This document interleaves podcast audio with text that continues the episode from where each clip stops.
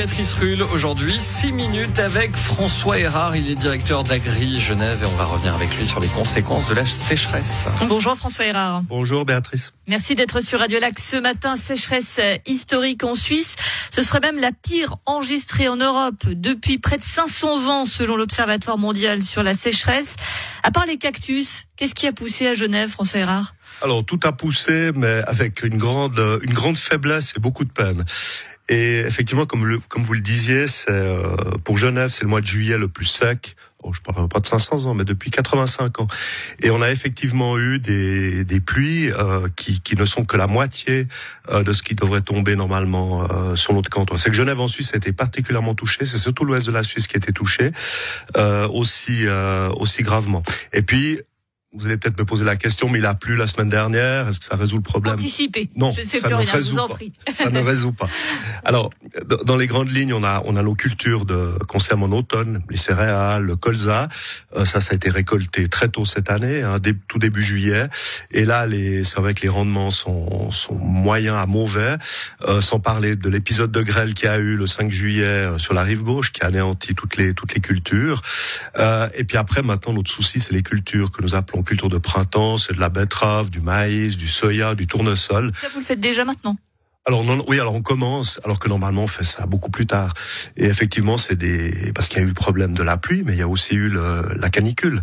Et en fait, toutes ces plantes, elles ont littéralement grillé sur place. C'est de la torréfaction. Est-ce qu'il y a certaines cultures qu'on doit oublier finalement? Je pense par exemple à la pomme de terre dont la quantité en eau a doublé cette année. Alors la pomme de terre, elle est, on, on fait de la pomme de terre pour autant qu'on ait des possibilités de l'arroser. J'entends faire de la pomme de terre sans arrosage, on oublie. Donc je dirais que les, actuellement les gens qui font de la pomme de terre, c'est des gens qui ont de la disponibilité en eau. Donc ça, ça va pas être particulièrement touché. Par contre, c'est vrai que la facture eau, euh, bah, tout d'un coup, elle double une année comme ça. On va rappeler que l'eau, donc, elle provient du lac et que c'est de l'eau potable. Alors à Genève, on a ceci comme particularité, c'est qu'on effectivement on irrigue avec de l'eau potable. Ce qui est ce qui est paradoxal, mais c'est comme ça. On n'a pas de réseau dédié euh, à l'agriculture, comme c'est le cas dans d'autres régions.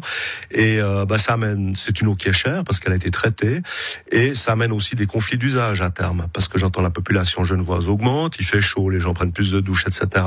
Et puis nous, on peut arriver avec des consommations d'eau euh, supplémentaires pour l'agriculture, et à terme, ça pourrait poser des, des conflits d'usage. Est-ce que ça veut dire que à terme, pour prendre euh, vos termes, il faudrait passer à une irrigation avec de l'eau qui ne soit pas potable?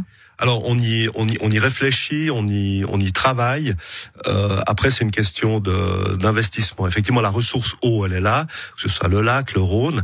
Mais après, il faut bien vous imaginer que tirer des tuyaux, ça coûte très, très, très, très cher.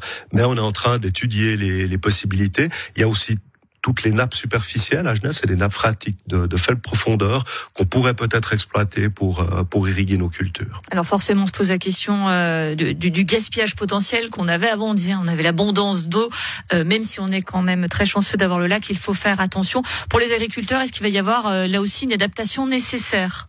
Alors l'adaptation, elle, elle passera, je pense, ces, ces prochaines années, mais c'est du, du moyen terme, par peut-être la recherche de nouvelles cultures ou de nouvelles variétés qui sont plus résistantes euh, à la sécheresse. Mais ça, c'est on a besoin Par le d'une cactus à part le cactus, mais je crois qu'il se mange pas. hein. On va faire des cure-dents éventuellement. Non, mais effectivement, il faut qu'on qu'on recherche des nouvelles variétés, des nouvelles espèces. Pour ça, on a besoin d'une concrètement, recherche. vous, vous pensez à quoi? Peut-être remplacer le blé par autre chose? Alors non, peut-être pas remplacer le blé parce que le blé ça reste une culture de base. hein. On, on mange presque tous du pain, euh, donc les, les céréales on en a on en a besoin. Après effectivement, euh, ça va surtout être pour moi dans la recherche de variétés euh, qui sont plus résistantes parce que là on a tout un panel de, de possibilités au niveau de la génétique pour essayer de trouver des variétés qui, qui tiennent mieux le sec. Mais on pourra pas abandonner certaines cultures parce que bah, l'agriculture c'est fait pour nourrir la population et puis euh, on a tous besoin de manger trois fois par jour. Donc euh, voilà.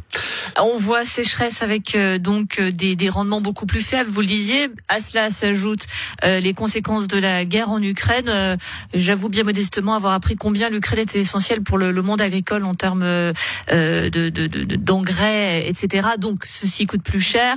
Bref, vous me voyez venir. Est-ce qu'on va avoir droit à une explosion du prix de nos fruits et légumes? GRTA Alors effectivement, les, ces coûts, euh, ces coûts augmentent. Il y a des rendements en moins, il y a des frais de production supplémentaires. Euh, la logique de marché voudrait qu'effectivement les, les prix augmentent, mais nous sommes euh, producteurs de matières premières et c'est pas toujours facile de répercuter ces augmentations de coûts de production sur le sur le prix final malheureusement. Mais c'est vrai que c'est difficile. Euh, l'agriculture, elle a toujours eu des aléas climatiques. ça, a toujours existé, il y a eu de la grêle, des sécheresses. Maintenant, le problème qu'on a, c'est que c'est la fréquence hein, de ces années sèches. Alors je dirais un agriculteur, il peut supporter euh, tous les 10 ans une année qui sera pas pas fantastique économiquement, mais là euh, les dernières, ben, il y a eu 2018 qui était sec, il y a eu 2020 et puis maintenant il y a celle-là. Donc la fréquence se resserre économiquement, ça va ça va des gros problèmes. Donc ça doit passer effectivement par un renchérissement des, des matières premières agricoles que nous produisons. Ce qui m'amène à la dernière question, comment vont nos agriculteurs? Alors nos agriculteurs, ils vont, ils vont pas très bien euh, parce qu'effectivement, il y a, bah, il y a tous ces, ces soucis climatiques. Euh, ils vont pas très bien parce qu'on a une, une politique agricole qui devient de plus en plus euh, restrictive et difficile. Et ils ont de la peine à comprendre cette nouvelle politique agricole, puisque par exemple dans le contexte de crise ukrainienne que nous vivons aujourd'hui, avec les difficultés d'approvisionnement du marché, le Conseil fédéral décide qu'il faut geler 3,5% de terres supplémentaires. Donc on marche sur la tête et les agriculteurs ne comprennent plus rien. Le moral des troupes est pas est pas très bon. Et puis vous savez qu'il y a une initiative aussi le 25 septembre euh, qui va être cruciale pour notre branche. Et nous aurons l'occasion d'en reparler. Merci beaucoup François Erard, le directeur d'Agri Genève, d'avoir été sur Radio Lac ce matin.